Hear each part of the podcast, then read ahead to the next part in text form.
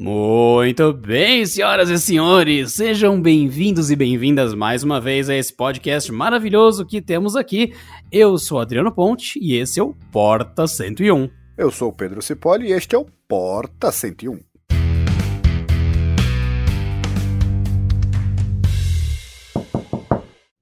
No podcast de hoje aproveitaremos uma das maiores faculdades de Pedro Cipolli, um dos maiores itens, uma das coisas mais incríveis que ele pode oferecer para nós, que é o fato dele ser pai.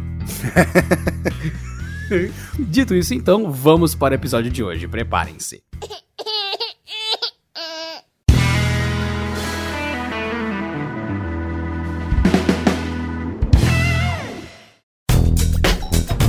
E não se esqueça que o Porta 101 é parte do Canaltech e no Canaltech temos o ofertas.canaltech.com.br como portal para você que vai trocar de computador, de celular, não interessa. Até televisão tem no ofertas.canaltech.com.br. Inclusive olhando aqui no dia que a gente está gravando, tem um computador por 1.471 reais aqui entre as ofertas, por exemplo. Um kit de pilhas recarregáveis por R$ 34,90, uma mochila anti-furto da Dell por 99 reais, e um notebook gamer da Acer por 4.600 reais. Precisa trocar alguma coisa tech em casa? ofertas.canaltech.com.br para você não perder dinheiro e só pagar o menor preço, ok? E no canto esquerdo do site, nos três pontinhos, tem a opção Grupo do Canaltech Ofertas. Clica nos três pontinhos, clica no Grupo Canaltech Ofertas e escolhe WhatsApp ou Telegram. E assim você recebe no seu celular o que que tá com desconto ou não na época que você for comprar alguma coisa. Bora pro podcast. Senhor Pedro Cipoli, aqui mais uma vez nesse Porta 101 com a gente. É, reza a lenda que você é pai de uma criança, e inclusive uma criança da espécie humana, pela última vez que me falaram. É assim, ela já tá apresentando sinais de que ela não gosta muito dos outros seres humanos, mas de fato ela pelo menos aparenta ser um ser humano. E tenho orgulho dela desde já. Tem, tem sido um sucesso então o seu projeto. Parabéns. Mas de qualquer forma, Pedro Cipolli aqui no momento está com uma criança de quantos anos? Eu não faço a menor ideia. Três anos. Três aninhos, quatro dano de despesa. Justo. E a questão de hoje é justamente isso. Nós lidamos com tecnologia o dia inteiro, falamos sempre de todo tipo de conectividade e tudo mais, e agora temos uma opinião de um não pai, que sou eu falando aqui com vocês, e a opinião de um pai, que é o Pedro, que não está falando com vocês nesse segundo, e iremos para a seguinte coisa como educar uma criança, co como lidar com uma criança no momento onde nós temos todo esse acesso a isso tudo, o que dar, o que não dar, como tem sido Pedro Cipolli com tanta coisa tech em volta e uma filha muito curiosa, o que você tem imposto de limites, o que você tem sentido de dificuldade, como tem sido a sua vida em relação à sua filha e essa tecnologia toda que literalmente é o seu trabalho. É assim, é, é uma questão muito curiosa, né? Porque antes de minha filha nascer, fica aquela questão de ah, todo mundo cospe pra cima antes de ser pai, né? Ah, eu vou, não vou deixar minha filha ou filho, que seja, é, ficar o tempo todo vendo TV, o tempo todo no tablet, não sei o que, não sei o que. E assim, até eu entendo o espírito da coisa, só que na prática isso primeiro que é impossível, porque é, a não sei que você seja os donos do Google, não dá para você limitar a tecnologia na vida da criança, porque a tecnologia está em todo lugar. E segundo que, é, hoje em dia, eu acredito, não sei, não nasci na Primeira Guerra Mundial, e assim, antigamente você tinha assim, coisas manuais, né? E você, toda a experiência da criança se baseava em coisas que você fazia, ou coisas que ela via e tal. E agora sim, você tem um portal, no caso um smartphone, um tablet ou mesmo a TV, com um monte de programas educativos. Tem desenho que é realmente assim, eu não entendo quem criou, porque é extremamente zoado. Tem versão da subversão, por exemplo, tem a Peppa, aí tem uma pessoa no YouTube que faz bonequinhos da Peppa, e é um negócio surreal. Só que o dizer que não vai usar tecnologia porque isso vai viciar a criança, atrapalhar a criança, é, primeiro que não dá, e segundo que assim, a criança pode deixar de ter experiências que você não pensou. Porque tem um monte de joguinho que habilita a, a criança a reconhecer cor, formas, depois palavras, depois sílabas e tal. O que é, inclusive, uma, uma, uma, observação é que hoje em dia essas coisas são de graça. Eu acho bizarro o espírito da pessoa de fazer coisas de graça. De graça mesmo, não freemium, né? Porque tem alguns que tem um monte de propaganda e outros que o cara faz, não quer saber, eu vou ajudar um monte de criança. Mas na, na, parte de equipamentos que eu tenho, né? Porque muita coisa, ainda mais nessa época, eu acabo trazendo para casa. Tanto que tem até a, a, história do projetor lá. Meu, é um negócio que custa muito caro. Alguma coisa assim, entre milhares e milhares de reais e milhares e milhares e milhares de reais. E deixar aqui, porque tem coisa assim, por exemplo, o smartphone chega, minha filha identifica o smartphone, sabe que, que não é um do, do hall aqui, porque ela sabe qual é o meu, qual é da minha esposa. E ela sabe assim, aquilo ali eu não vou mexer. Porque coisa do papai, é caro, é melhor não mexer, ou, assim, ou, ou é respeito ou é medo da possível bronca. Mas quando aparece uma coisa nova, por exemplo, o drone, quando chegou aqui, nossa senhora, fiquei. Meu Deus do céu, o que, que vai acontecer? Porque ela vai ver, ah, brinquedo, né? É, filho, é um brinquedo assim de uns 4.500 reais, né? Não sei se É um brinquedo que arranca pescoço, é um brinquedo que leva pro hospital. Tem, tem algumas questões, filha.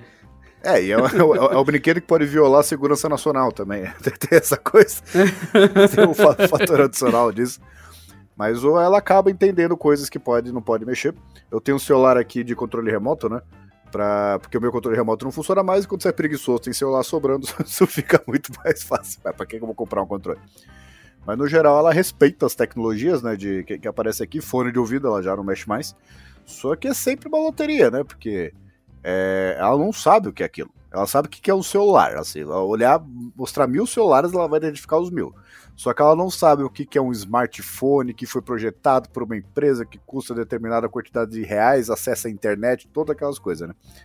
Eu acho eu muito imaginando o nível de dificuldade de conservação das coisas, porque uma criança, teoricamente, ela vai olhar e falar: será que isso aqui voa? Vai tacar no teto e vai falar: ó, oh, não voou. E daí você fala: olha, tem um risco de destruição iminente. Mas tem a destruição latente também, que não é quando a pessoa ela é incompetente. É a diferença de imperícia e imprudência. A minha esposa agiu com, impru... com imperícia e não com imprudência. Uma criança teria imprudência e imperícia em datas diferentes. De... Resumindo, eu tinha um fone Bluetooth, que você falou, eu lembrei aqui. E o meu fone Bluetooth maravilhoso, lindo, fofinho. Minha esposa dormiu com ele.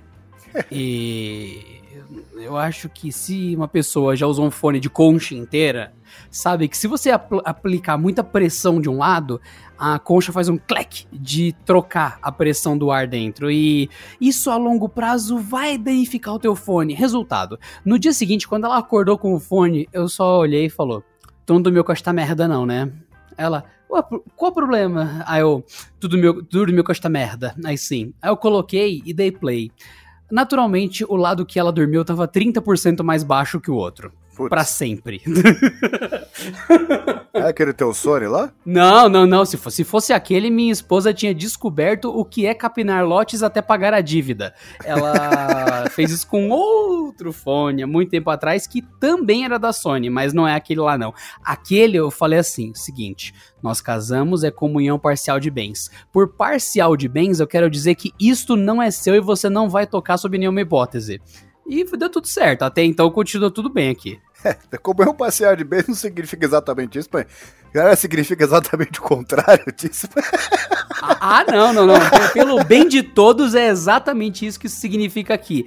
Ela sabe, ah, tem 20 tablets na casa. Ok, este aqui, que é o, o que eu uso a trabalho, é meu. Você entendeu a parte do é meu? Ah, tá descarregado. Deixa, mais tarde eu ponho pra carregar. Obrigado. É, é, é simples. É, aqui, então, parcialmente exemplo, ninguém se mata. aqui tinha, por exemplo, meu iPad Air, que eu comprei quando lançou ainda, em 2013. E eu usava ele assim, bem, bem, bem como é que pode dizer? É, sazonalmente, né? De vez em quando até esquecia que ele existia. E o. Como eu já tinha comprado uma capa anti-impacto, uma película anti-impacto, porque eu sei que eu sou um tapado. Por exemplo, a ah, minha filha pode destruir tecnologia. Eu, por exemplo, sou um cara que não posso usar smartwatch. Eu sou muito desengonçado. E na hora que eu vou passar em alguma coisa, é, eu não sei o que acontece quando eu estou com o smartwatch que eu começo a bater ele o Você bate todo. a tela. Sim, é. fica tranquilo. Isso acontece com muita gente e nesse momento a parte de baixo da pulseira da minha Mi Band cortou pela 18ª vez. Porque quando a gente escreve, olha só que legal, sabe você ouvindo o Porta 101, a gente tem que escrever algumas coisas, planejar a pauta, publicar episódio, a gente apoia as duas mãos na frente do teclado, uhum. ou então uma mão na frente do teclado, outra na frente do mouse. Esse apoio força um pedaço da pulseira, e esse pedaço sempre desgasta mais rápido. É aquela, aquele fecho do relógio que vai ficando solto com o tempo e você não sabe por quê. Na Mi Band isso corta e quebra a pulseira. Eu acabei de pegar uma nova por conta disso. Então, Pedro, fica tranquilo, viu? Fica tranquilíssimo. Inclusive, minha esposa, a mesma da, do, do fone, ah, sim, é. Ela estourou a pulseira do relógio dela umas 35 vezes já. E ela não bate a tela, ela bate só a pulseira e ninguém sabe como.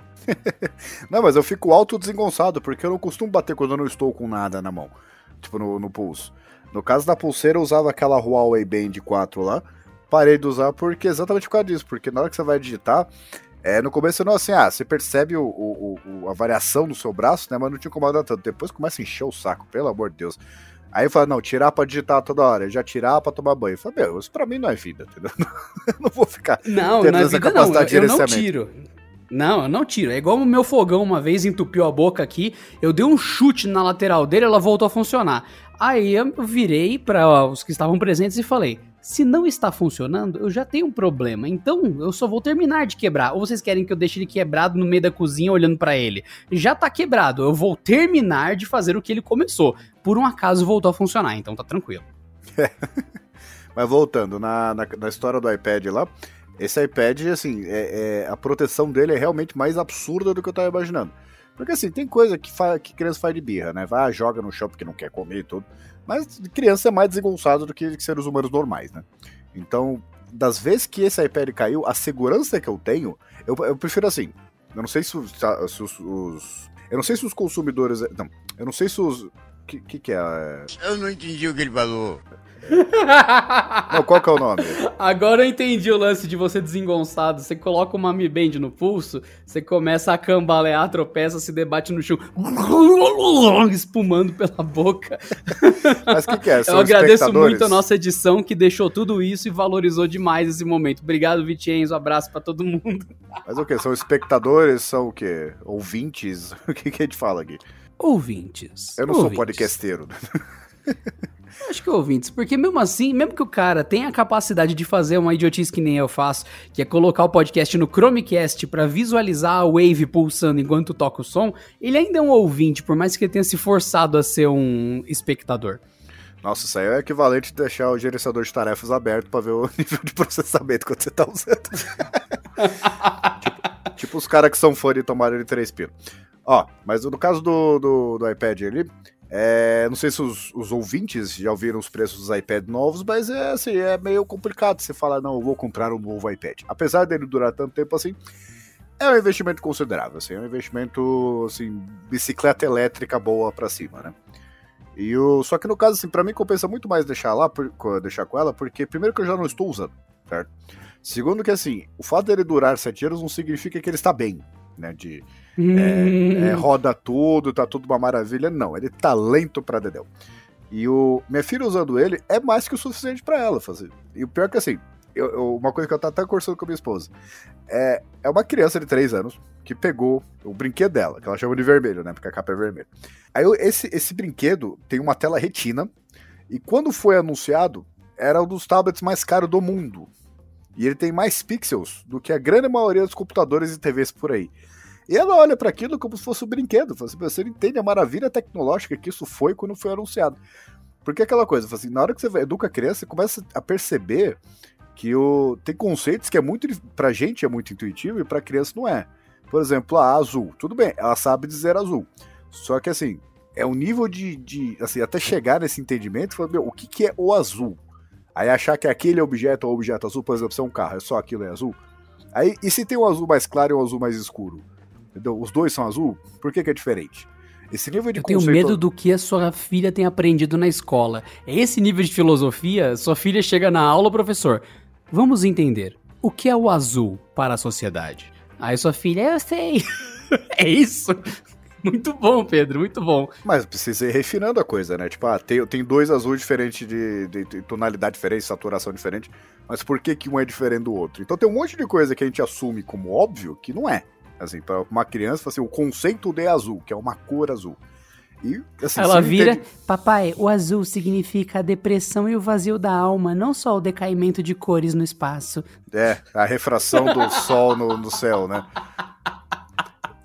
É, e o, o, se ela não entende isso, que é uma coisa, fala assim, o que é azul? Isso aqui é o azul claro, isso aqui é azul escuro, isso aqui é azul saturado. Como é que ela vai entender que é um iPad fabricado por uma empresa que, inclusive, o logo é uma fruta, que, que ela olha e fala que é uma pera, porque tá mordido, então parece uma pera. Então, assim, tem um monte de coisa. Ela não tem como explicar para ela que ela tem um tablet da galinha pintadinha também. Que o tablet da galinha pintadinha é uma porcaria hoje, e mesmo sete anos depois do lançamento, ainda é pior do que o vermelho dela. Ela não consegue, assim, ah, tem um processador, tá? Ah, tem um sistema operacional móvel diferente, que inclusive mudou de nome. Antes era iOS, agora é iPadOS. Não tem como, assim, é, é, ter esse, essa conceituação. É, o meu, meu, meu, notebook aqui, que era um pouco mais resistente, que ele é gamer, né? É, e explicar pra ela, meu, é um negócio que custa 9 mil reais, você não pode andar em cima dele, entendeu? Eu não sei. É interessante, é, é um bom conceito. É, é difícil você adestrar a sua criança, porque uma vez eu usei o conceito de que até os 8 anos de idade ah, eu não lembro se era 8 ou 9, era, era uma idade assim. Eu falei que a criança diariamente tenta se matar e o trabalho dos pais é evitar que a criança consiga. Por isso você tem que colocar protetor na tomada, tem que guardar a faca, tem que pegar o pote de cloro e colocar no armário alto, enfim, é uma aventura. Mas essa parte da, da super tecnologia oculta e que até pra gente. Meu, você pega uma galera da nossa cidade, o cara trabalha com engenharia madeireira, que eu descobri que é uma faculdade muito sensacional há uma semana atrás. Inclusive, eu devia ter feito isso, porque quando eu pensava em gestão ambiental, na real, eu tava pensando em fazer uma coisa mais prática de uso sustentável. Mas enfim, isso daí é, o, é, faz parte da minha caixa de sonhos abandonados e partidos. Tá, tá aqui no cantinho atrás de mim. Mas de boa. Mas nessa, nessa questão toda, você pega um cara, por exemplo, que deve ser da engenharia madeireira tal do mais, e tá trabalhando nisso, aí você chega para ele com um Xiaomi, coloca na frente dele e fala: Esse MediaTek que tá aqui dentro, o que, que mudou na GPU dele? Provavelmente ele vai olhar e falar: Cara, eu não preciso saber disso. Eu só tô usando aqui, funciona normal. E eu tô preocupado com a minha máquina ali atrás, dá licença. E ele vai voltar pro trabalho. Não é relevante para ele saber. Ele não tem que perder o tempo dele com isso. Porque só funciona. E isso apaga tantos conceitos, até pra gente que trabalha com isso o dia inteiro. Tem um monte de partes dos semicondutores que estão dentro de dispositivos móveis que a gente nem liga mais. Então, quando você vai numa apresentação, para você que tá ouvindo isso agora, caro ouvinte, pega uma apresentação, faz esse exercício, pega uma apresentação da Qualcomm que faz o Snapdragon. Coloca lá, Qualcomm Tech Summit. Tech T-S-H, Summit S-U-M-M-I-T. Coloca legendado Qualcomm Tech Summit, por exemplo, de 2019. Vocês vão ver que na hora que eles falam de processamento gráfico, o cara fica falando umas 3 horas. Porque dentro do chip tem vários quadrantes, vários, vários pedaços, cada um faz uma coisa. Quando chega no pedacinho que processa 3D, abre em mais uns 15 pedacinhos. E cada um desses 15 pedacinhos é um aglomerado de microscópicos filamentos e tem alguns que têm propriedades específicas para quando passa energia de um certo jeito, ele gerar os dados e a passagem e o processamento que funciona melhor com algumas instruções de código. Então você descobre que existe fisicamente na parte 3D alguns itens que, pela construção real deles, ajuda algumas coisas do software. Ou seja, eles ligaram alguns fios de um jeito específico para o tipo de energia que vai passar ali ser mais otimizado na saída final. Você fala, pera, é esse o nível de complexidade do chip? Tem subsetores dentro do subsetor para otimizar o, o, o, Android, ou que seja, ou qualquer outro processo que está ali, simplesmente pelo jeito que foi montado? E a resposta é sim. E se você fosse falar de cada pedacinho disso, você ia ficar horas, igual o cara do Tech Summit fica horas falando. E no fim das contas, se, se resume em você consegue jogar PUBG nesse celular. É. Pior que assim, deve Imagina ter um filho jeito. do Pedro. é, deve ter um engenheiro dentro da Qualcomm que deve lidar com a parte interna número 4 da GPU número 1 do módulo número 3 do chip, né? Esse, esse é e é esse cara que apresenta. Eles tiram esse cara do escritório, é justamente isso. É um engenheiro sênior de junção de núcleos, não sei o que, não sei o que. Ele vem, sobe no palco, fala disso, daí vem outro engenheiro, e você fala, oi? E são só os líderes da, da parte. Tem muito mais gente ainda por trás. Sim, o, o, aliás, complexidade do smartphone é uma coisa que. É, assim, você não precisa, não precisa, nem imaginar muito, né? Porque se pegar, abrir, pegar um smartphone quebrado e abrir e ver assim, é, o celular top de linha pode ser mais antigo, tipo um Galaxy S9. Se pegar a placa-mãe dele, ela deve ter uns 5 centímetros por 8 centímetros. E o que que tá ali? Bom, só tá o processador, a placa de vídeo, a memória RAM, a memória interna, o modem, o, o gerenciador de energia, tem um trilhão e 400 bilhões de coisas ali dentro. Ou então o Raspberry Pi, né, que é mais ou menos o mesmo conceito. Aí assim, as pessoas imaginam que celulares têm uma, um processador como é, computador tem um processador, né? Na verdade, não. Inclusive, o processador do chip de, que eles chamam de processador é, é a menor parte ali. A GPU ela chega a ser duas, três vezes maior, que tem um modem que tem. O modem sozinho é maior que todos os núcleos de, de CPU, né? Que chama. Então, assim, mesmo pro, pro cara que manja, ah, eu sei que o smartphone, sei lá, um Galaxy S10 é melhor do que um Galaxy A10, por exemplo. Só que ele sabe isso de um jeito intuitivo. Na prática, tem tanta coisa diferente por exemplo, ah, explicar como é que funciona o sensor de é, impressão digital na tela. Assim, explicar um sensor de impressão digital já não é algo tão intuitivo assim, né? Mas o explicar como é que ele funciona é na tela. É difícil, na verdade, né? É muito complexo.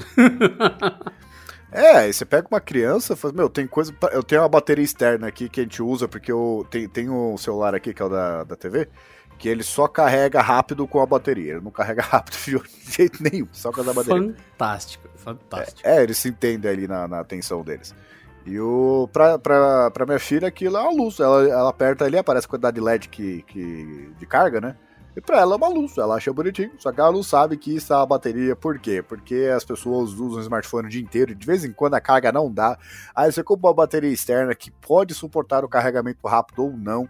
E ali, essa bateria, não é só a bateria, ela tem um circuito interno, tem um controlador de tensão, tem não sei o quê.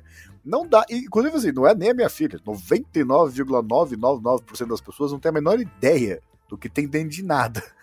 Eu recomendo Só... a vocês, inclusive, quando pegar uma bateria, um powerbank velho, abrirem. Vocês vão se impressionar do quanto é complexo aquilo. é, e, e é a parte menos menos difícil de entender isso, né? E o... Mas tem coisa também que, por exemplo, você tendo um filho, você acaba descobrindo coisa, né, que você não sabia. Você pega o... Óbvio, né, mas você pega, por exemplo, tomada. É, criança nasce e fala assim, ah, não, tem, que tapar, tem que tapar as tomadas. Aí eu achava que era coisa de pai que, que quer colocar o filho numa bolha, né? Numa redoma. Porque, meu, Até acredito... que seu filho um dia tava andando com um garfo pela casa, nada suspeito. Não, não, mas para mim é assim, é aquela coisa. É, você pode até. Tem uma coisa em libertarianismo, assim, que é, que é assim, você não pode. Você pode ignorar a realidade o quanto você quiser. Você pode, ah, eu rejeito essa realidade. Só que você não pode ignorar as consequências de ignorar a realidade. então, para mim, o que, que ia acontecer? Ela ia colocar o dedo na tomada e ia tomar choque. Mas se ela vai fazer isso uma vez para aprender, ou se vai fazer 50, não interessa. Eu sei que uma hora ela vai fazer. Quer saber? Eu acho melhor parar de fazer isso. Só que, criança quando nasce, a atenção, mesmo 110, era capaz de matar a criança. Então é por isso que. E eu não sabia disso. Então, por isso que tem. Que, é, é, é, só pra ter certeza, é a sua primeira ou segunda filha da que a gente tá falando? Você tem uma só, só? Ah, tá, ok, ok. É, sei que tá todo mundo, assim, ah, que meu pai não era assim. É, é bizarro que criança nasce, você não sabe de nada. É que, assim, não existe um curso de pai. Então, eu achei que quando criança nascia, eu falei, meu, como é que eu dou água pra, pra criança? Ah, não precisa. Pô, não sabia, velho. tem, tem coisa que você não sabe. E o, o, no caso, assim, é, vai colocando tomada, né? Coisa na tomada. E eu, aí chegou um dia lá e falei assim: ah, eu acho que agora, acho que a partir dos dois anos já é mais ou menos seguro. Eu sei, eu vi que vai doer pra caramba, mas não, não, tem risco de nada, né? Aí, beleza, né? Só que é um saco você tem que ficar tirando, você tem que enfiar um, uma chave de fenda ali pra tirar toda hora que você vai usar. E eu falei assim: meu, sabe, já que ela, quando ela fez dois anos, né? Eu falei assim: acho que já, já pode tirar, né? Aí o que, que eu fiz? Ah, esse padrão novo, é, o padrão antigo já não, não, dá pra fazer isso. Mas o padrão novo são, são circulinhos pequenos, né? E criança, primeiro que ela já dobra de tamanho em dois, três meses, e, Assim, a mão vai crescendo muito. E hoje o dedo dela não entra. É como é que eu vi isso? Eu fui lá, peguei o dedo da minha filha e fui colocando a tomada pra ver se entrava. Ah, entendi. Justo, justo. Aí, de fato, não, não cabia. Eu falei pra minha esposa, ela falou, ah, que legal. A gente não precisa mais usar isso, porque o dedo dela não entra na tomada, né? A minha esposa falou assim: você, reparou que se tivesse entrado, teria entrado, né? Essa é, é um teste empírico, não recomendável, inclusive, mas é curioso.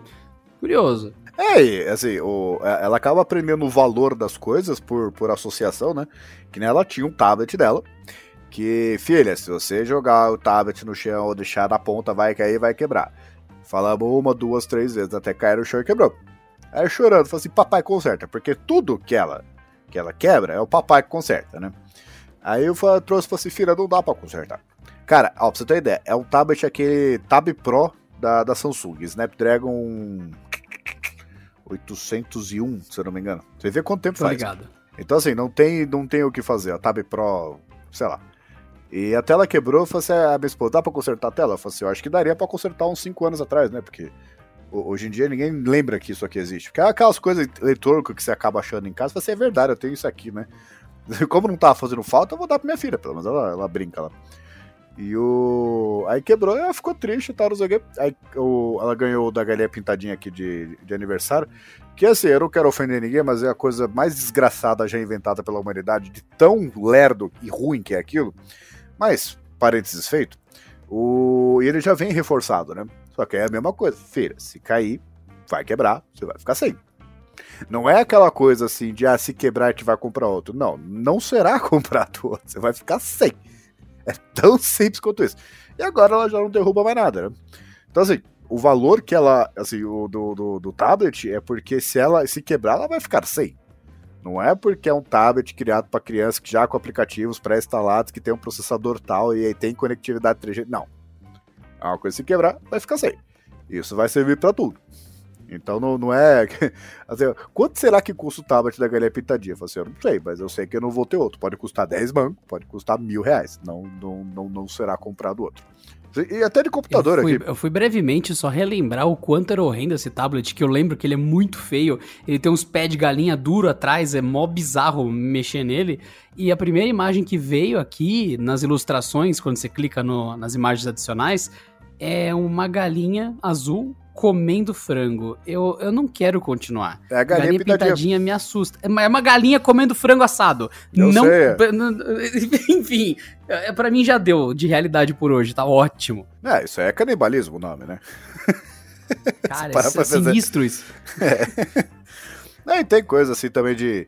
Tem muito, muito desenho que você acaba assistindo de. Ah, que coisa idiota. Cara, tem uns desenhos mó legal, velho. Você pega assim, Garia Pintadinha, tudo bem, é, é, são músicas bonitinhas, algumas são horríveis, outras são direitos autorais livres, né? Então ela só reinterpreta. Mas tem desenho, por exemplo, eu não sei se o ouvinte já, já chegou a assistir Moana, mas o, a história não é só legal, como o desenho é engraçado, e a trilha sonora deles, a música principal, é magnífica. Não é aquela coisa desenho bobo, chatinho. Não, tem uns puta fundo assim de que a criança é legal ela assistir para entender como é que funciona e é muito bem feito. Você pega um e desenho. Tem uma parte que... maravilhosa que tem a música com o pessoal mesmo dos polinésios cantando em lá na língua polinésia, que foi uma banda especial que a Disney buscou na época e do nada sobe um Phil Collins no meio. É, cara, é muito bom. É muito bom. É, você pegou na parte legal, maravilhosa dos últimos tempos. A, a mesma Disney barra Pixar que fez Carros 2 e Aviões 1 e 2 é a mesma que fez o Moana. Então fica a dica para vocês. É, e... Você viu que eu, eu, chutei três filmes de uma vez só, da Pixar e da Disney, né? é, e eu não sei quem que fez aquele filme Klaus, né? Que que é a história Nossa mesmo. senhora, aquilo ali, pelo amor de Deus, ó, vocês que estão aqui ouvindo, vocês gostam de tecnologia. Deem uma olhada no behind the scenes, nos bastidores do Klaus. É Klaus com K, não é? Isso. Se eu não me engano. É, gente, eles criaram um software que ele meio que interpreta o 3D com 2D e faz iluminações dinâmicas. o, o filme inteiro é uma ilustração viva. É maravilhoso. Tem uma das estéticas mais incríveis que já existiu para um filme que é novo. Você não fala, nossa, que cara retrô. Não. É, é ter uma cara nova, mas ainda assim parece um livro que ganhou vida. É, é incrível. E tem toda a história do software que foi usado, criado para dar iluminação como se fosse na tinta. Então aquele desenho todo foi feito em computador. Sim, sim, é bem... sim ele parece que foi feito em computador para você, Pedro, só assistindo? É, ele parece um desenho 2D muito bem digitalizado. Então, ele foi todo criado em computador normal, ele não foi traçado e depois animado igual era feito antes, não. E, cara, é, é lindo. Assistam, o Pedro tá certíssimo na recomendação. Não, acho que foi recomendado ao Oscar, alguma coisa assim. E é um filme que eu jamais assistiria por ser um desenho. Ah, bobinho. Jamais assistiria se eu não fosse minha filha. Então tem algumas coisas assim que você acaba descobrindo também, né? De. É, meu, que, que história bonita, que trilha bonita. Tem um monte de música legal de, de desenho que você, da onde eu escutei? Aí você começa a reparar essas coisas. Você pega, por exemplo, você começa a reparar coisas de. Você pega a Dreamworks, aí lá o Shrek. Eu fui reassistir Shrek quando eu assisti, foi nos lançamentos, né? Eu era relativamente moleque, criança ainda. Eu fui assistir todos, e assim, eu não só depois de, de, é, lendo, né? Acabei conhecendo um monte de personagem de assim, Branca de Neve, essas coisas, história real e tal. Então, quando eu fui assistir de novo, a, todos aqueles desenhos ali de conto de fadas, eu conhecia a maioria das histórias, né? E aí você começa a ver, mano, que história bem feita. E uma outra coisa também que você pensa assim, o Shrek, na hora que ele corre, vai correr qualquer coisa, ele... Não, mas é real isso. Assim, ele eu já vi é, é, um outro desenho correr desse jeito. Eu fui atrás, e a Disney, por, assim, é, é, quando ela, ela era é uma Disney empresa... ou DreamWorks? É, DreamWorks, aliás. Mas assim, no, no, isso décadas atrás, né? Quando eles não tinham tanto dinheiro assim, porque hoje eles são, acho que dominam o mundo, né? Mas você pega a Disney e a DreamWorks, quando eles não tinham dinheiro, eles padronizaram a, a, o jeito que os personagens se movem, cantam, dançam, etc. E quando começaram a ficar empresas multibilionárias, elas mantiveram essa política. Então, se você pegar, por exemplo, um desenho onde tem alguém correndo na, na Disney e, e, um outro desenho da Disney que tem alguém correndo, essa pessoa corre exatamente do mesmo jeito. A mecânica é exatamente a mesma. Por mais que assim, o processamento dos caras seja infinito, eles tenham dinheiro para contratar o Bill Gates para fazer uma tribal ali no artista, se eles quiserem. Mas mesmo assim, eles mantiveram isso. Aí você começa a falar assim, que legal, né? Fazer, oh, oh, não é só, não é, não é uma coisa bobinha. Tem tanta coisa nisso. Inclusive, tipo, do, do Pirata do Caribe, que minha filha gosta muito, inclusive. Acho que ela não entende nada, mas ela gosta muito da fotografia do, do Pirata do Caribe. Aí eu comecei a pesquisar, eu vi que tem o Parque do Pirata do Caribe, acho que ele Hong Kong. Eu falei, no dia que eu tiver grana e o dólar tiver menos que 12,50, eu pretendo pra lá. E é Posso o... estar errado, mas ao que eu me lembre, o Piratas do Caribe foi criado como filme depois que o brinquedo de muitos anos na Disneylandia, chamado Piratas do Caribe, fez tanto sucesso que eles resolveram transformar numa história e ganhou um background. Se eu não me engano, era só uma atração do parque da Disney de muitos anos. Igual aquela mansão mal assombrada que tem no parque da Disney, que tem o elevador que despenca. Não sei se você tá ligado disso daí. Ligado. E não virou fui, filme, mans... sim, daí virou filme logo depois, logo depois não, né? Ficou anos e anos e anos. Eu lembro que a minha tia viajou pra Disney lá em 90 98, no 2000, uma coisa assim. Ela falava dessa mansão e tudo mais, aí depois saiu o filme. Então era um brinquedo antigo, uma sessão antiga do parque da Disney que virou filme. Então tem Hong Kong, acredito que seja mais um dos Piratas do Caribe que tem da Disney. Tem um monte de Disney no mundo, caro ouvinte. É, tem um monte, é, é mato, só não tem no Brasil. É, por razões que. Por que será, né? O... Por razões de sanidade, né? É. É, mas, mas eu tava lendo assim, o, a construção do parque. Você olha assim, as imagens dele, pô, parece um negócio mó legal. Só que na verdade é muito mais que isso. Eu vi a, a, um documentário da pessoa que criou o parque, ele, falando assim: o, os parques da Disney, assim, você pega aquele temático lá, eles não são criados assim, pensados e feitos, ah, não, o que, que vai ficar bonito, não sei o quê. Não, eles têm que contar uma história em 360 graus. Então, assim, quando, na hora que eles vão, ah, por que, que esse navio encalhou aqui? Antes de começar qualquer coisa, eles começam a falar assim: ah, os piratas. É como se fosse uma história real. Os piratas em 1700 da Espanha vieram para cá, depois os piratas holandeses. Não é essa a história, mas o espírito é esse. E os piratas holandeses pegaram ele, aí seguiram até aqui, eles encalharam aqui, aí aqui foram atacados por uma tribo de, de sei lá, de qualquer coisa. Teve uma guerra, depois chegou os ingleses, bombardeou tudo, e o resultado é o que vocês estão vendo aqui. Então eles já pensam na história com todo esse, com todo esse background acontecendo. Aí foi assim, no, no, barco qualquer ali na árvore, eles vão dando zoom e cada molécula daquele parque é pensada. Não é assim, ah não, essa parte aqui, isso aqui é de background. Você não vê, e dependendo de onde você vai, conta uma história diferente. Dependendo de onde você encosta, a textura passa por um processo de meses. Quando o cara encostar um dedo numa folha, o que, que ele tem que sentir? Aí, da onde ele tá vindo ali? Ele tem que sentir o cheiro de um canhão que foi disparado há 200 anos. Aí os caras vão lá pesquisa, como é que seria o cheiro de um canhão que foi disparado há 200 anos? Eu Cara, não, não, não, não tô conseguindo. Umas 7, 8 frases do Pedro já vem na minha mente. Pergunta pra sua mãe umas 12 vezes. tá muito difícil gravar isso. Não, e, eu, olhando coisa assim, você vê como você acaba mudando sua visão de mundo, né? Porque você pega esse nível de complexidade. Eu lembro que eu trabalhei numa papelaria faz muito tempo, que eu tô ficando velho, né? E eu vendia ali uma série especial de quadrinhos do Jack Sparrow, né? Quando ele era criança. E depois, assim, parte disso é contada naquele quinto filme horroroso do Piratas do Caribe. Não recomendo para ninguém. a maioria das pessoas acho que nem sabe que existe, tão ruim que foi aquilo. Mas ali conta a parte da história quando ele era moleque. E o. Aí você para pra pensar numa história desse tamanho, porque o Piratas do Caribe não surgiu com o primeiro filme, que nem o Adriano falou. E você vê assim, tipo, Crepúsculo. Sabe? Putz. Aí você vê essa grande maioria de filme, que são filmes absolutamente comerciais criados pra, sabe, ter bilheteria. Não estou falando de filmes de herói como, sei lá, Guerra Infinita, como Capitão América, essas coisas, que também é uma outra coisa que tem décadas de desenvolvimento por trás. Mas você pega essa grande maioria do filme, de, de filmes uh, normais, né? Os que não são baseados em livros, eles são, assim, os livros modinha, né? São baseados em filmes mais, mais clássicos. Eles são uma absoluta porcaria comparada aos desenhos mais simples que a minha filha assiste. Então é o tipo de coisa que você acaba vendo também, né? Fala assim, ah não, um filme que não sei o que, pode ser IMAX, 3D, 4D, com não sei o que, blá blá blá. Só que o, o filme, o desenho, ele é extremamente complexo. E tanto que tem aquela coisa psicológica, né? Por que, que criança fica assistindo um filme várias vezes? Porque criança não tem um QI de um, de um ser humano adulto. Então ela fica assistindo, primeiro que ela não tem essa concentração toda, segundo que ela começa a falar assim, eu quero entender o que, que tá acontecendo. E assim, você pega um filme normal, uma criança vê e ela não quer ver de novo, não é porque o filme não é bonitinho, é porque o filme é simples. Um desenho desse, ele tem camadas de complexidade. Então é o tipo de coisa que fala assim, pô, eu nunca teria parado para pensar sobre isso.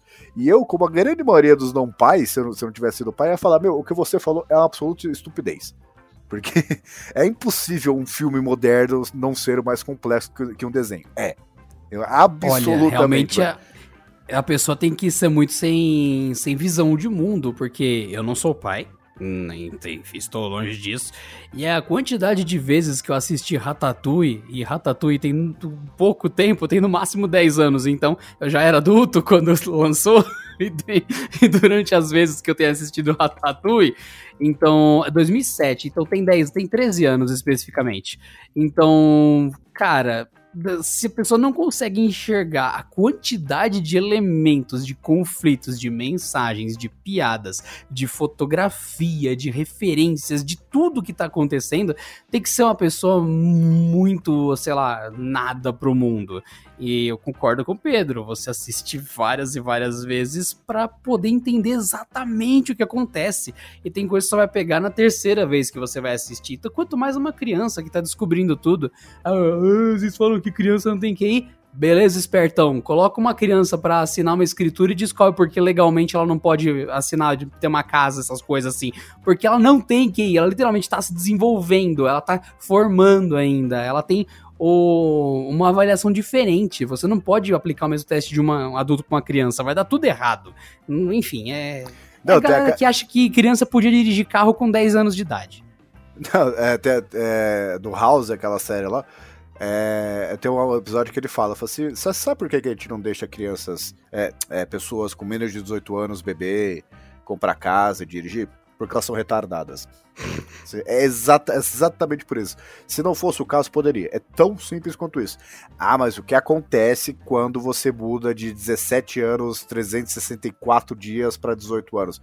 Na verdade, nada. O problema é que assim, você tem até essa data para começar a ser um ser humano normal.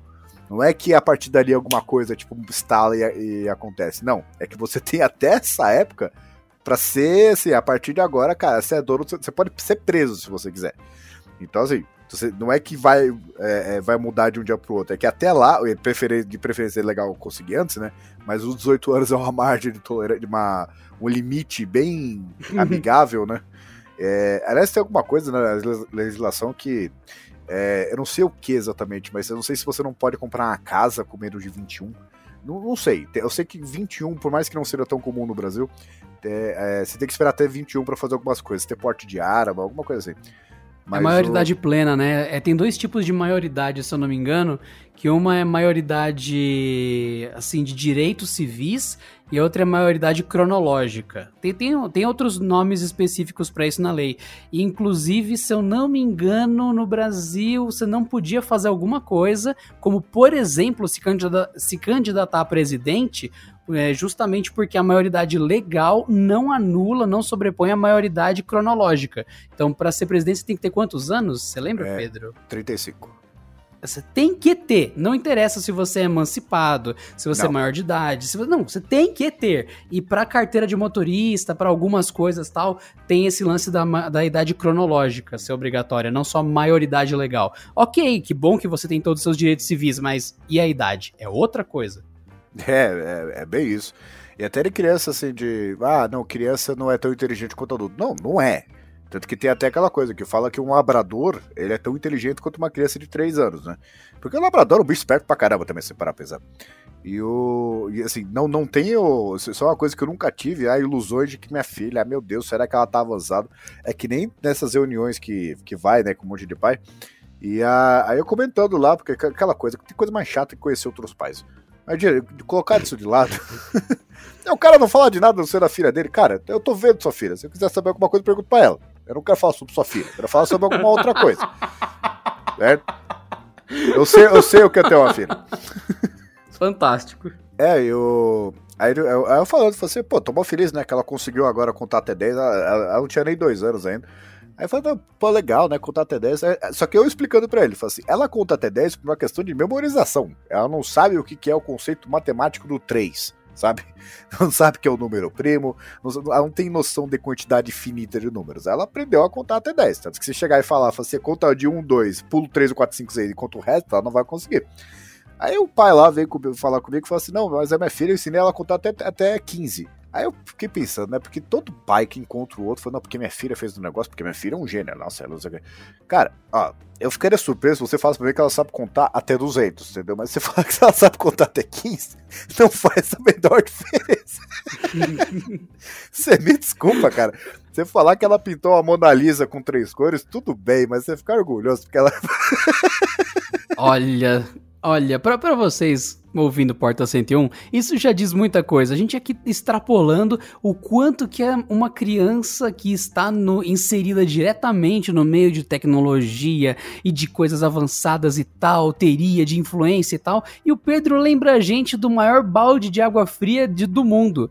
Tem pai que está interessado em fazer a filha contar até 15. E esse pai nem mesmo se deu ao trabalho de ensinar para a criança que a tela do tablet é de toque e que bateu no chão quebra. Então você para pra pensar o nível do que a criança absorve. Você abstrai o nível do que o pai oferece para ela. E ainda chega nesse cara que fala: Filho, larga esse tablet aí, vamos contar até 15 que é importante pra reunião do papai, vamos. O é. que, que, a criança vai aprender? É super importante, né? É, e uma outra Ai. coisa também é que tem, as pessoas dizem que, por exemplo, minha filha, ela pega, usa a tela sensível ao toque e ela, pra ela isso é o comum. Ela pega o notebook, ela tenta enfiar o dedo ali, porque ela não, assim, pra ela todas as telas são ao toque, né, inclusive a TV. E o, aí falo que né, criança hoje em dia tem uma facilidade muito grande de tecnologia, coisa que não tinha no passado. Eu falo, olha, eu, isso é uma outra coisa que eu duvido muito, porque é, primeiro que isso é não é possível de mensurar. A verdade é essa, eu não sou psicólogo, não sou nada. Mas não dá para mensurar porque você não pegou um iPad Air e deu pra uma criança que nasceu na Primeira Guerra Mundial. Entendeu? Então você não pode dizer que, que ela, essa criança da Primeira Guerra Mundial tem uma facilidade maior ou menor do que a criança aqui. É que ela já nasceu com o negócio. Não é que assim, é, ela tem facilidade, é que para ela foi o primeiro contato já dela quando ela é criança. É tão simples quanto isso. Você pegar para uma criancinha que nasceu em 1900 e em 1902 dar um iPad para ela, acredito eu que em pouquíssimo tempo, tudo bem que não vai ter Wi-Fi, né? Mas em pouquíssimo tempo ela vai começar a mexer ali. Por quê? Porque ela não tem preconceitos ideias preconcebidas de como as coisas funcionam. Para ela foi o primeiro contato, então tudo funciona daquele jeito. Tudo bem que se depois voltar no tempo e tirar o tablet dela vai ser muito esquisito, né? Porque ficou lá seis meses mexendo lá no, no, no, iPad, daqui a pouco, o que, que aconteceu? Não tinha um negócio que encostava na tela, acontecer alguma coisa? É, não, não. Eu imagino no lance da Primeira Guerra Mundial, a, a, pessoa usando o tablet e a voz: O bombardeio se aproxima em 15 minutos. ai, é, ai, ai. É, imagina ter esses avisos, né? E assim, uma, uma, outra coisa também, você pega esses assistentes pessoais, né? Que eu costumo trazer muito a Alexa aqui pra casa. Nossa, isso é. nenhuma criança vai entender, é justamente isso que eu ia te perguntar agora. Meu, pra quem tá por fora, eu tô no YouTube desde 2013. No, isso oficialmente, teve muitas tentativas fracassadas. Sabe aquela época que o YouTube saía nas revistas, Pedro? Eu lembro. então, quando surgiu o YouTube, vai vir um ano Vamos ver, veio 14 de fevereiro de 2005, beleza. Então, 2007, 2008 começou a sair nas revistas, eu assinava super interessante por muito tempo, inclusive, é uma revista que eu gostava muito. Eles têm podcast, inclusive, fica a dica. Uh, e daí eu lembro que eu li sobre o YouTube e tal, eu entrei, eu tinha uma câmera que usava três pilhas palito, que era horrível. horrível. Mas eu tentei produzir alguns conteúdos pro YouTube, lógico, aquele áudio horrível, aquele negócio terrível, enfim, e uns 4, 5 canais foram destruídos até então, porque eu falei, olha, isso aqui tá muito lamentável, eu vou apagar. É daí 2013 eu de fato fiz um canal real, de verdade. Em 2015 passei a trabalhar pelo canal Tech e estamos aqui até hoje. Então até que o Porta 101 é do canal Tech. Reza a lenda que o Porta 101 comprou todo o conglomerado do canal Tech. Então, né, fica a dica para vocês. Mas o que ocorreu nesse meio tempo de 2013 para cá? Inteligência artificial, especificamente mobile e voltada para assistente de voz, que é uma coisa totalmente derivada. A inteligência artificial não necessariamente é o Google te responder, é muita coisa, mas hoje ela é muito usada publicamente para o Google te responder. Ela faz muitas outras coisas que você nem imagina. Seus e-mails chegam na prioridade certa porque tem muita coisa por trás do seu e-mail, não é só uhum. um negócio que vai do ponto A para o ponto B, tem muita coisa. Mas enfim o Google te responder. E em 2013, se eu não me engano, veio o Moto X. É ele é de 2013? Moto X, Moto o original. X. Eu acho que é 2012, Eu acho que ele não? é 2014. 14 o original? Desculpa, é a segunda geração. É o 2013 mesmo. Não 13, acertei. Tá. Moto X. Moto G. E o que aconteceu?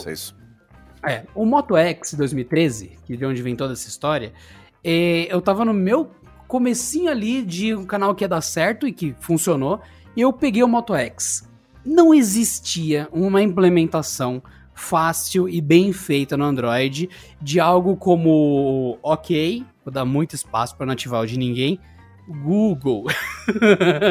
então, é, esse comando não funcionava direito, porque quando você chamava, o celular ou entendia errado ou não entendia, ou para que esse comando, essa hot, essa hot phrase, essa tem outro nome também, essa hot word, ela funcionasse, essa, esse chamado, o celular tinha que manter o microfone ligado o tempo todo e queimava a bateria em algumas horas. ah, vou deixar ativado e escutar o tempo todo. Tinha que manter a tela ligada se quisesse que eu visse, e mesmo assim ficava quente, quente, quente.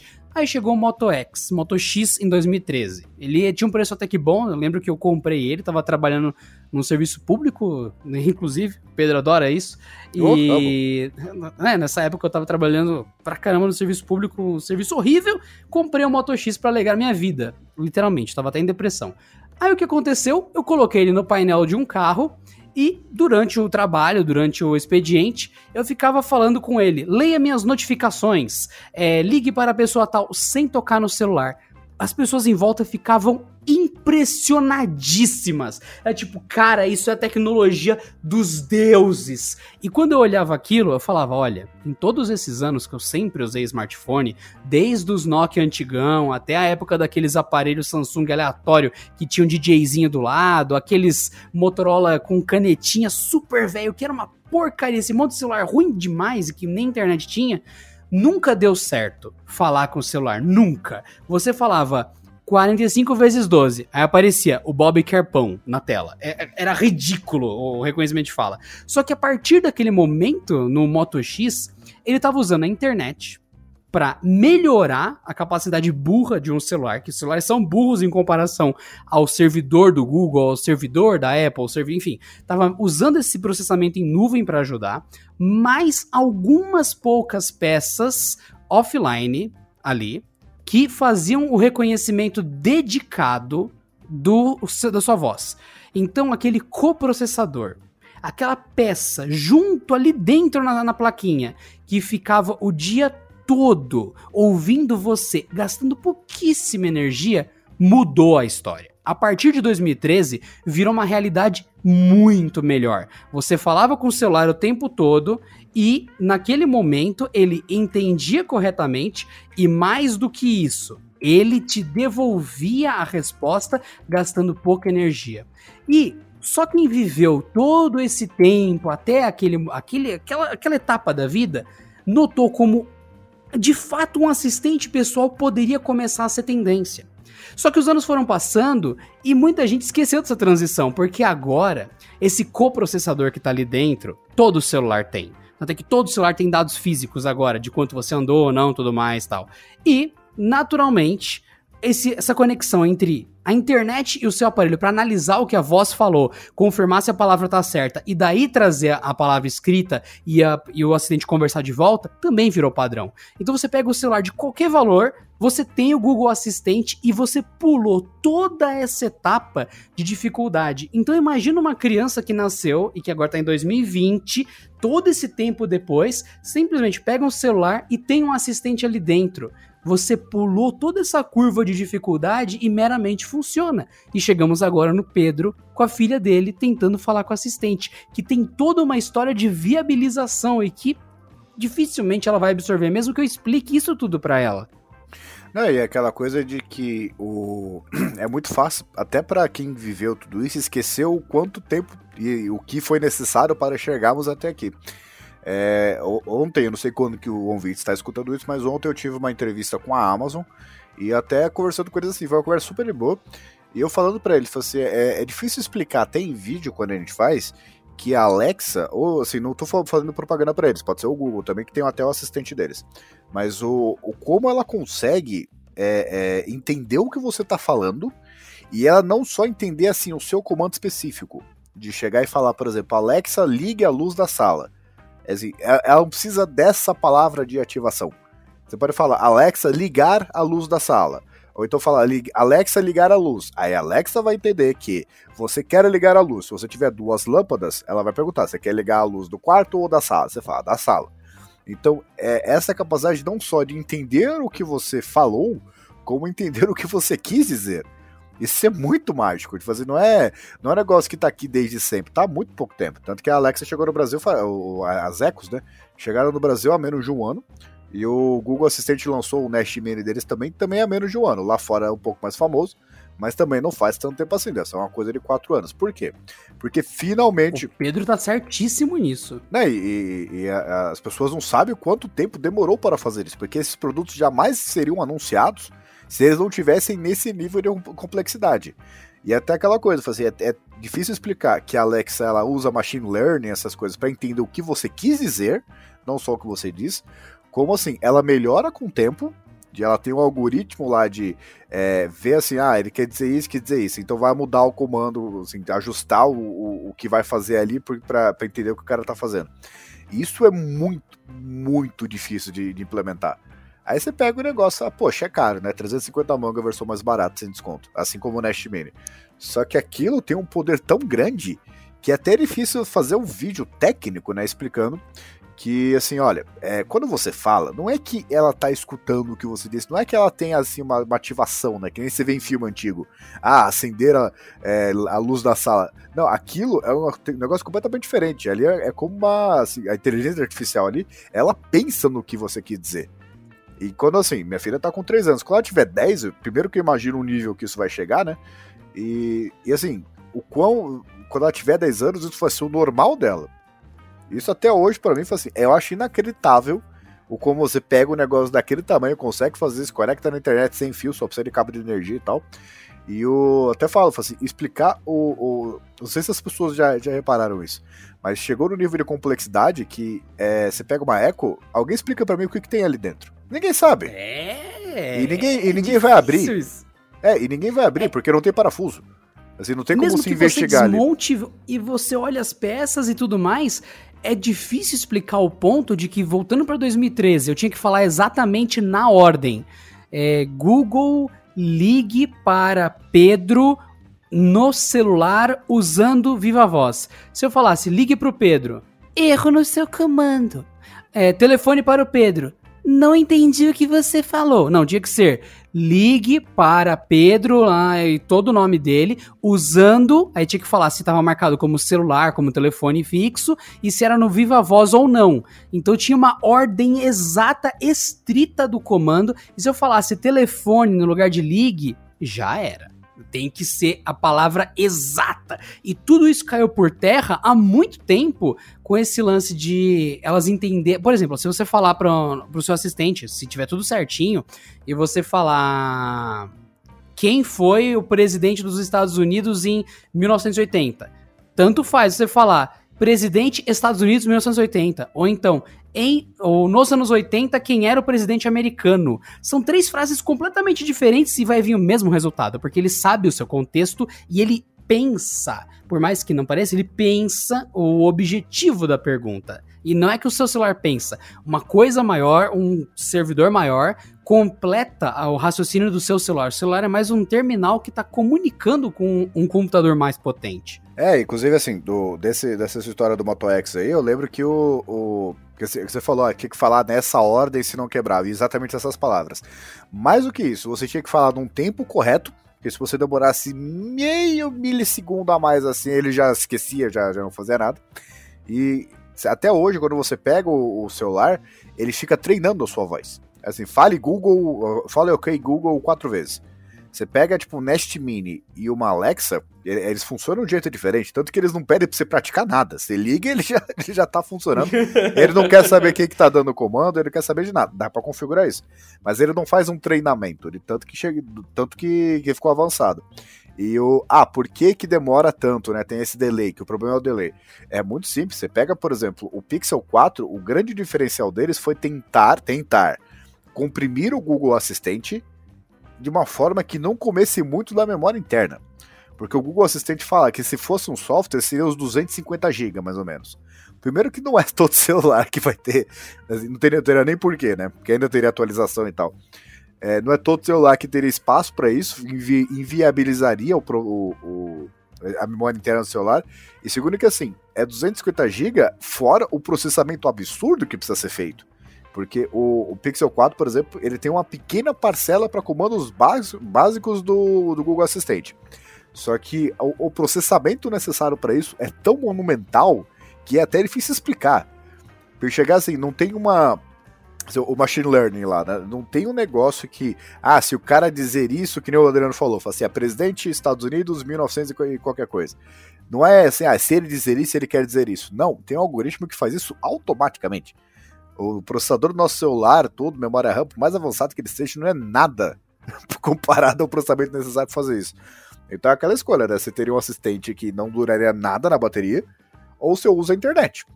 Então, o que, que é o Alexa? O Alexa é um portal, né? Que co conecta com os servidores da Amazon que faz esse processamento. O que, que é o Nest Mini? É um portal que conecta com os servidores do Google que faz esse processamento. E é, não é só difícil explicar isso no jeito mais técnico, né? Como que acontece, o que, que ele recebe. E como é difícil explicar o, o, a, assim, o como isso é rápido comparado à complexidade do que ele está fazendo. E por que que, assim, é, hoje é uma maravilha que tem isso. Por mais que ah, eu trabalho com tecnologia faz tempo. Só que, meu, isso é completamente novo para mim. Assim, é, como você explica isso para sua filha, cara? assim, é, é, quando ela tiver idade suficiente, né, eu vou chegar e falar assim, a Alexa é meio como uma escrava, que ela não tem opção, entendeu? Ela faz o que você quiser e ponto final. Você vai mudar, ligar a luz e da é por sala, isso que vai ligar a luz da vão... sala. É. E é por isso que as máquinas vão se revoltar, porque as pessoas tratam mal pra cacete essas máquinas que estão aí. E, É. nossa. Skynet, né? Skynet. Agora não é mais Skynet, Pedro. Isso agora era coisa de velho. Agora é Gemini. É, é Gemini? Acho que é Gemini, o último que saiu. Do Altered Carbon. Não, ainda tô falando. Nossa senhora, agora, agora mostrou que, que não, não tem mais nada nessa sua idade, Pedro. Depois que você. Depois que tem. É, Gen, é Genesis. Genesis. Do Gênesis? Terminator. É Genesis, não é Gemini. Ah, não, eu não vi os últimos, não. É, então, o de 2015 é o Genesis, que é o Genesis em, em inglês, e tem uma outra história, não é mais a Skynet, porque já mudou, já mudou. Não, mas é, é- é- assim, você para, para pra ver o conflito de geração também. Eu ainda, eu- não tenho medo de ter da conspiração de achar que vai me escutar aqui nem nada. Isso aí não é uma preocupação que eu tenho. A minha preocupação É é, o uma seguinte. certeza. Não, não. Isso pra mim, eu não- o- aquela coisa. Quem, quem tá preocupado com isso não deveria usar smartphone. Já começa por aí. Mas o, o- o usar, por exemplo, imaginar colocar todas as lâmpadas inteligentes em casa que funcionam via controle de voz, mais poder ligar a TV, que não sei o que, não sei o que. E o. Eu fico imaginando as- o, a- o aumento de complexidade disso. Você pegar que nem eu já fiz análise de, de fechadura eletrônica. Aí tem máquina que abre janela automaticamente. E tudo ficar conectado à internet. Aí eu já começo a pensar, eu com a minha cabeça já de velho, né? Com meus 32 anos, nossa senhora. Que assim, e se, se isso dá pau? Ao mesmo tempo. Entendeu? o que eu faço? Exatamente. Aí eu imagino que uma, uma pessoa da geração da minha filha vai chegar com 15 anos mas, mas como assim você aperta um botão pra ligar a luz? Que coisa burra! Sabe? Não tem por que, não tem por que isso acontecer. É só você mandar, se quer a luz ligada, você manda ligar a luz. Coisa mais óbvia do mundo. Como assim você lê em livro, sabe? então eu fico imaginando fazer. Ela com 3 anos já é normal, ela fica conversando com a Alexa aqui. E a Alexa não entende nada, mas tem uma paciência enorme com ela. E o, assim, pra ela é normal. Aí eu fico imaginando quando eu era criança, eu falei assim, nossa, eu lembro quando eu tinha 8 anos, acho que é por aí, que o meu pai comprou o Nintendo 64. Meu Deus, que gráficos. Nossa senhora. Olha essa fita. É muito menor que a fita do Super NES. É, é- é- é magnífico isso. É 64 bits. Eu não sei o que significa, mas é mais que 32, né? Então, caramba. Olha, é 3D.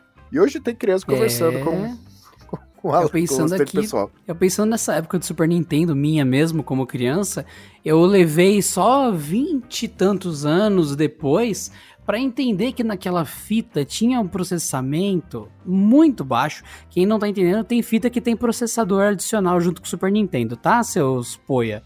E tinha, tinha o que? Algumas, algumas ROMs hoje, se você tiver elas ripadas, elas têm 3 mega, 1 mega e meio. Aí você fala, mega? Sim, megabyte.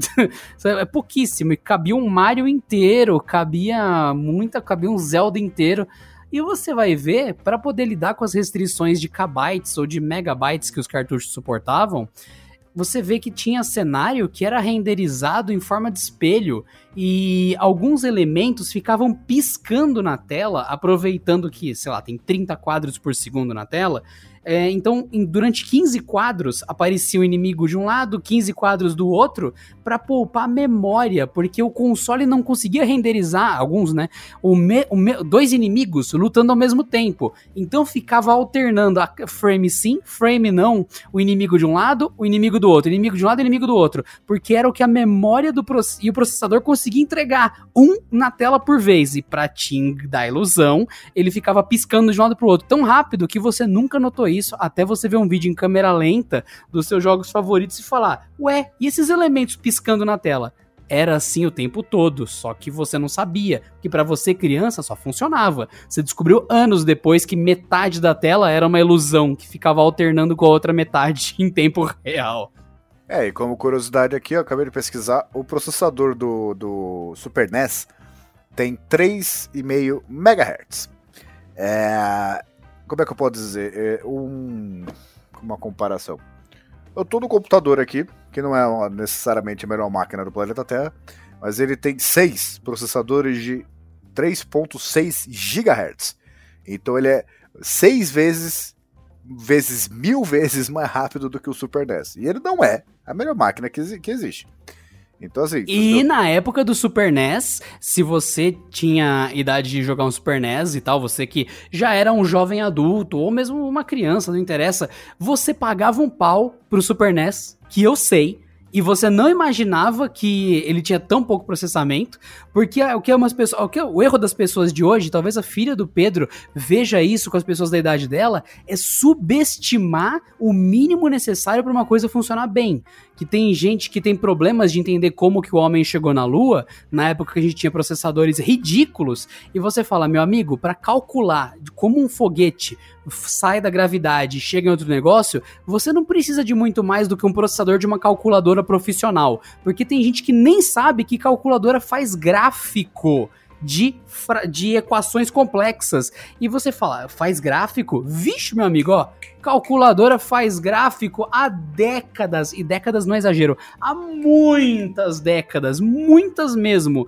Então, como a pessoa vai entender o quanto precisa para a NASA funcionar nos anos 70, 80 e tudo mais?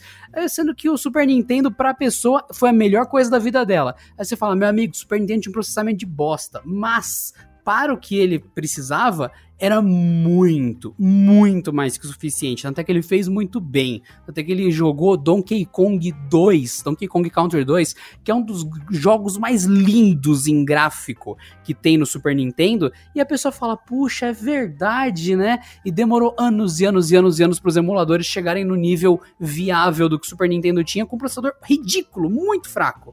Daí que vem a questão, né? A gente subestimar a tecnologia do passado. Olha que lindo. Não, e, e como curiosidade, essas calculadoras aí que fazem gráficos, elas, os processadores eram feitos por uma empresa chamada Texas Instruments, que eu lembro que eu, que eu fazia a ficha técnica disso, né?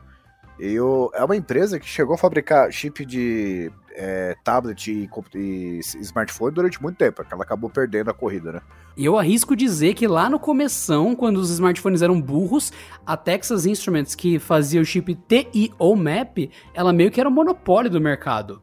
Eu arrisco dizer, porque eu só via dela nos, telefone, nos telefones lá de 2000 e, ca, e carambas lá, bem há uns anos atrás, há 20 anos atrás, meu, era, era, era TI ao map os processadores. Justamente porque era o que precisava, né? É, você pega aquele Kobo Arc lá, que era o tablet da, da Livraria Cultura.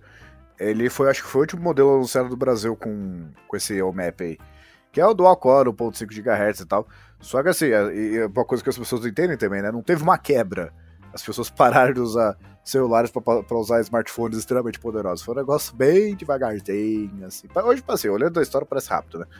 Mas o parar pra pensar que smartphones, do jeito que a gente conhece, há 10 anos já não, assim, não era nada próximo do que a gente tem hoje. Meu, 2010 não existia, como curiosidade para as pessoas, 2010 não existia a Galaxy S. Hoje a gente tá no S20, tudo bem que pulou do S10, né? Mas o. Isso no começo de 2010, né?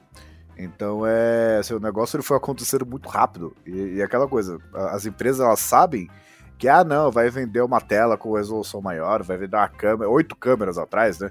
Com, com, mais resolução, que não sei o que, com periscópio, com bateria de 800 bilhões de miliampere-hora. As pessoas não estão mais interessadas nisso. Elas querem. Mano, 2009 não existiu WhatsApp, velho. O WhatsApp ele surgiu em 2009 e ele era um dos piores aplicativos que o mundo já viu. Tanto é que existia.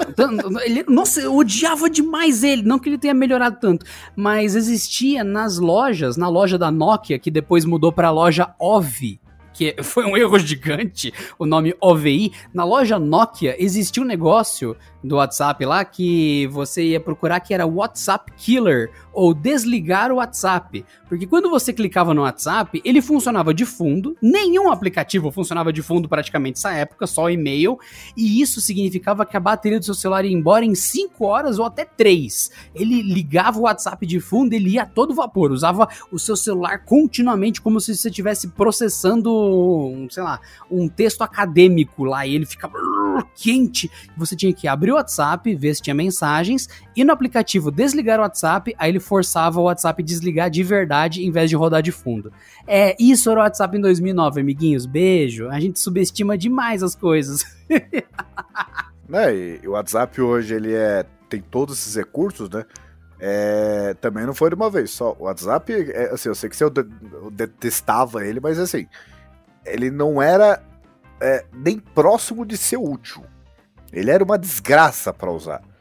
Ah, não, porque hoje ele ele resolve, é, é, é, a melhor opção que a gente tem, e na verdade não é, né? Porque se a gente parar pra pensar, tem opções melhores. Ele continua inferior ao Telegram. Eu instalei o Telegram para desktop hoje e eu descobri que o Telegram, quando você instala na máquina, ele habilita aquele menu de contexto. Se você tiver uma foto no seu, no seu desktop, no, seu, no computador, botão direito, é, aparece o menu do Telegram, enviar para. você pode direto do Windows enviar qualquer arquivo diretamente pelo Telegram de forma nativa. Eu nem sabia que ele tinha esse nível de integração com o Windows. É, o, o, é que assim, o WhatsApp ele tem uma base instalada muito grande, né? E o WhatsApp, na verdade, ele, ele é muito famoso no Brasil. Não é que ele é o sucesso mundial. Porque o, o no Brasil, eu queria estar explicando pra, pra Giovanna, nossa querida menina mais feia do escritório que grava a gente lá, ela, assim, o WhatsApp, ele ficou muito famoso no Brasil, porque nos Estados Unidos, por exemplo, o, a, o SMS lá é gratuito. E aqui, todas as operadoras fizeram um esforço muito grande para fazer enviar SMS a coisa mais lucrativa do planeta Terra, por mais que existisse muito pouco. Então, na hora que surgiu uma alternativa para você enviar por 4G, ou 3G na época, né? Não, não tinha motivo. É, não tinha motivo para o cara pagar um plano 3G e pagar um serviço de SMS. Então, elas podiam, assim, lucrar nada ou incluir no plano, só que elas escolheram meter a faca. Então, as pessoas pararam de usar SMS para usar o WhatsApp, que é uma opção tecnicamente gratuita, né? Não é pela superioridade técnica, não é, não é por nada. Tanto que é aquela coisa, assim, hoje as pessoas fazem muita ligação por VoIP, porque o Adriano sabe disso também, que ligação, assim, por telefone é uma coisa que as próprias operadoras zoaram tanto que as pessoas não têm mais paciência para usar que você recebe ligação de qualquer coisa, é, ou com certeza é serviço, ou é pode ser golpe, ou não sei o que, é, e ficou tão insuportável que as pessoas preferem usar VoIP. Porque já está incluso no plano, o consumo de banda é muito pequeno. Você pega um Google Meet da vida. Eu só faço reunião do Canaltech andando aqui fora na rua, pelo condomínio, e nunca chegou perto de estourar minha franquia, nem metade da minha franquia. Por quê? Porque você vai receber uma ligação, é, é tão insuportável e tão ruim que as pessoas têm um trilhão de, de, de alternativas para fazer por VoIP. Então não é que a, se mostrou técnico tão tecnologi, é, tecnologicamente superior. É que as pessoas se acostumaram com outra opção porque a primeira opção era ruim. E, assim, e aquela coisa, Adriano pegou essa época também. Meu, você tem internet. É, ah, acabou a internet em casa, a internet caiu. Você tem no celular. Hoje ninguém fica desconectado. Você pega uma cidade grande que nem São Paulo assim, não, é impossível você não ter conexão. Ah, não, porque meu. Não, não, é impossível, é completamente impossível você ficar sem conexão. A não ser que tenha um blackout durante seis meses. Não, não tem como. Só que o, o isso, é, isso, é, uma coisa muito rara. Quando a gente era criança, ou até, até um pouco adolescente, fala assim: internet você podia usar é, é, meia-noite, sábado depois das duas horas e domingo o dia inteiro. Que era um pulso só. E não podia receber ligação. Tanto que era comum as famílias terem duas linhas telefônicas para poder ficar usando internet, né? E hoje, meu, a, o meu 4G é muito mais rápido do que a minha internet em casa. É, é inacreditável isso. É aquela coisa, assim, meu, como é que vocês viviam numa época onde não tinha internet o tempo todo? como é que eu explico? É, exatamente. Isso? Tanto é que antes de gravar esse podcast, faltavam uns 20 minutos para entrar aqui nessa chamada por VoIP, que literalmente tá gravando esse podcast. Olha só. É. é, tanto é que nesse momento eu peguei, olhei aqui e falei: olha que interessante, pela primeira vez em meses o meu roteador, o da prestadora, tava com os botões vermelhos. Ou seja, por algum motivo, alguma manutenção programada, tava offline aqui. Aí eu pensei, vai ficar uns dois minutos sem internet? Provavelmente, porque a cada X meses eles, sei lá, trocam cabo, limpam a central, ou então lavam o texugo que faz a internet vir para cá, porque você que não acredita, tem um texugo mágico que faz a internet chegar. Eles têm que lavar o texugo. Enfim. Mais que isso, aí... mais que isso. a internet é que nem no South Park, é exatamente daquele jeito. É um roteador gigante Entendeu? Que de vez em quando você tem que tirar da tomada, que também é gigante, e colocar de volta. Exatamente. Daí eles iam fazer isso, eu falei, ah, vai ficar uns dois minutos sem internet? Eu não vou arriscar. Eu fui no computador, verifiquei. O computador tá com Wi-Fi ativado? Tá. Porque por algum motivo o computador de mesa tem Wi-Fi hoje em dia. Enfim. Aí eu olhei, ah, tá ativado. Fui no celular, ativei o compartilhamento de internet e conectei. Aí eu fui começar aqui a gravar com o Pedro, olhei para trás. Ah, é, a internet já voltou. E desativei a internet do celular e voltei para do modem. Ou seja, não teve nenhum momento de falar, ah, eu vou ficar sem internet. Não, já tava com o celular ligado, compartilhando pro computador. Acabou. Então é o que o Pedro falou, é muito difícil ficar offline. Ah, mas isso. Não, não, não, fica tranquilo. A gente viu pesquisas recentes que até saiu no canal Tech News em podcast: 70% do pessoal declarando conectividade e nos lugares mais baixos 50% declarando conectividade, isso a nível de Brasil. Então, não importa o link da pessoa com a internet, é muito provável que ela esteja na internet. Então tá ficando inco o incomum é a pessoa estar offline.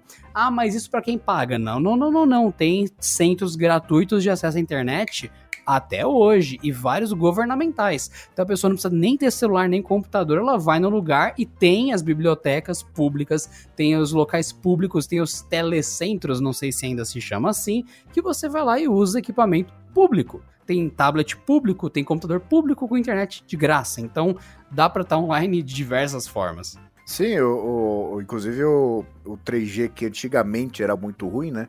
É, o 4G praticamente resolveu isso, porque dá para mandar, como eu já fiz, né? Dá para você mandar vídeos completos sem menor problema de onde você estiver.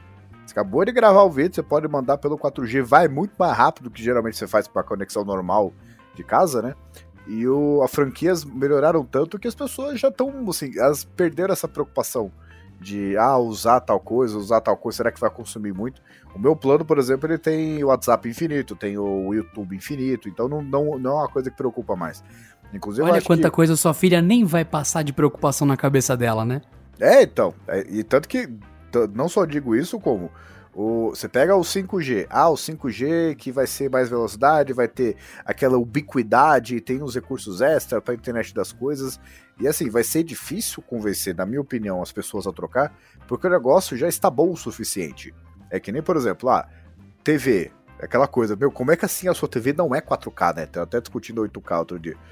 É, você pega. Ah, o, o, quando a gente era mais novo, tinha um DVD. Meu Deus do céu, que qualidade. Aí você para pra pensar, 480p. Nossa senhora, a gente achava isso magnífico. Aí assim, as pessoas viram a diferença de 480 para 720. Pô, legal, né? Tá o dobro até. De, de, 7, de 720 para 1080, é, ok, melhorou, mas não é aquela coisa.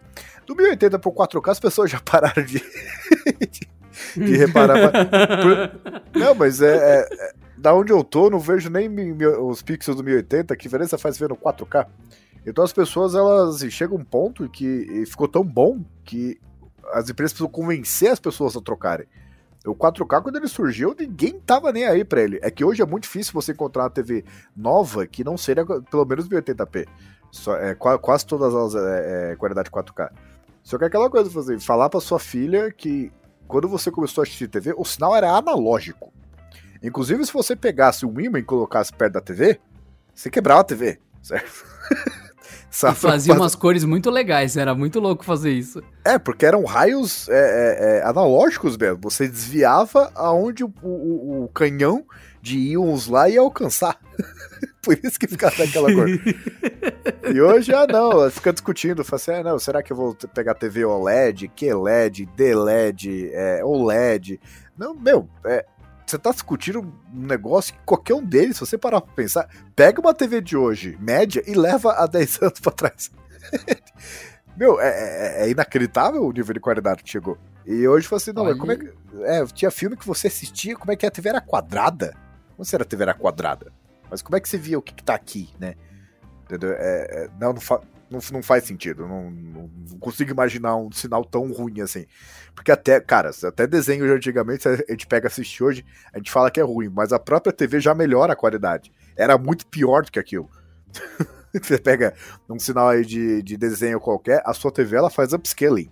Dá pra desativar pra ver o original, mas o, o mesmo que a gente vê, se a gente não desativar o upscaling, que é automático, né? É, vai estar ruim, só que na verdade era muito pior do que aquilo. e tá tudo bem. Olha, tem... sinceramente, depois de tudo isso, eu acho que o Pedro conseguiu só dificultar ainda mais a minha resposta. Como que eu vou explicar isso para uma criança?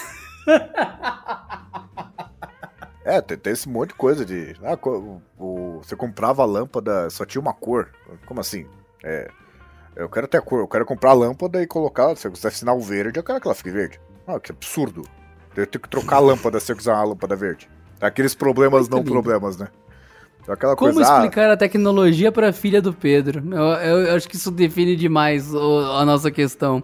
E pensar que, novamente, gente, se a, a filha do Pedro, que está diretamente sobre os cuidados pedrísticos, que está envolvido nisso o dia inteiro, ouve falar de tecnologia o dia todo, sabe cada passo do Elon Musk e tem que ficar recebendo 412 mensagens sobre toda a tecnologia do planeta em tempo real, se para ele tem todo esse, esse abismo entre a realidade, a vivência dele, a filha dele e o que a filha dele entende, imagine para os outros mortais que têm a sua criança normal e tem o seu trabalho normal e não tem que saber o que diabos a Xiaomi lançou há 30 segundos atrás e pode viver normalmente sem essa neura de tecnologia. Pera, qual e assim das nós coisas que temos ela a questão, né?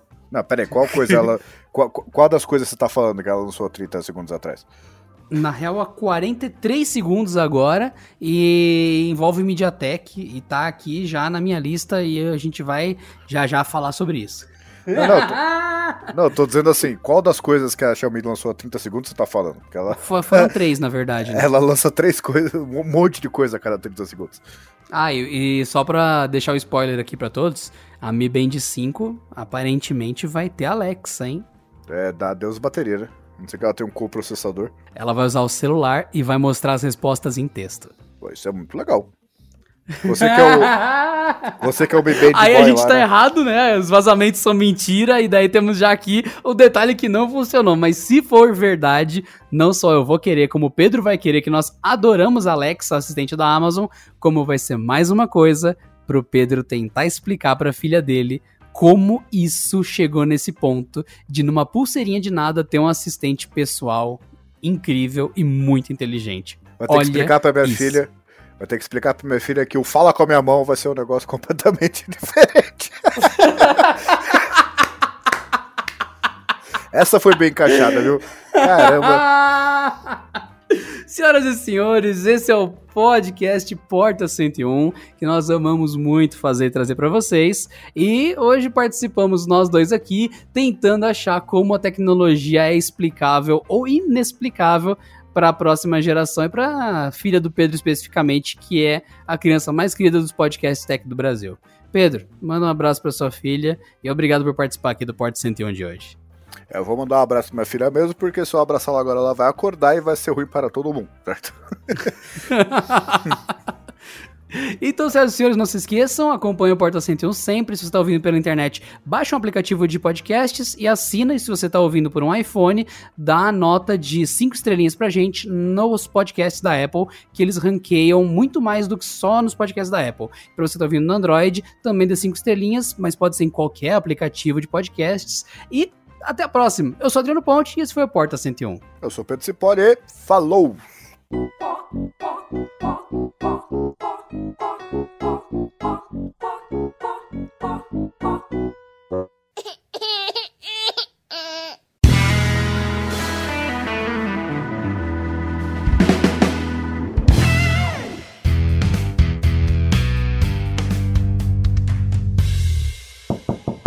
Este episódio contou com a edição de Vicenzo Varim. Não deixe de seguir a gente no Instagram, que é canaltech, com CH no final, e também no YouTube, youtube.com barra canaltech.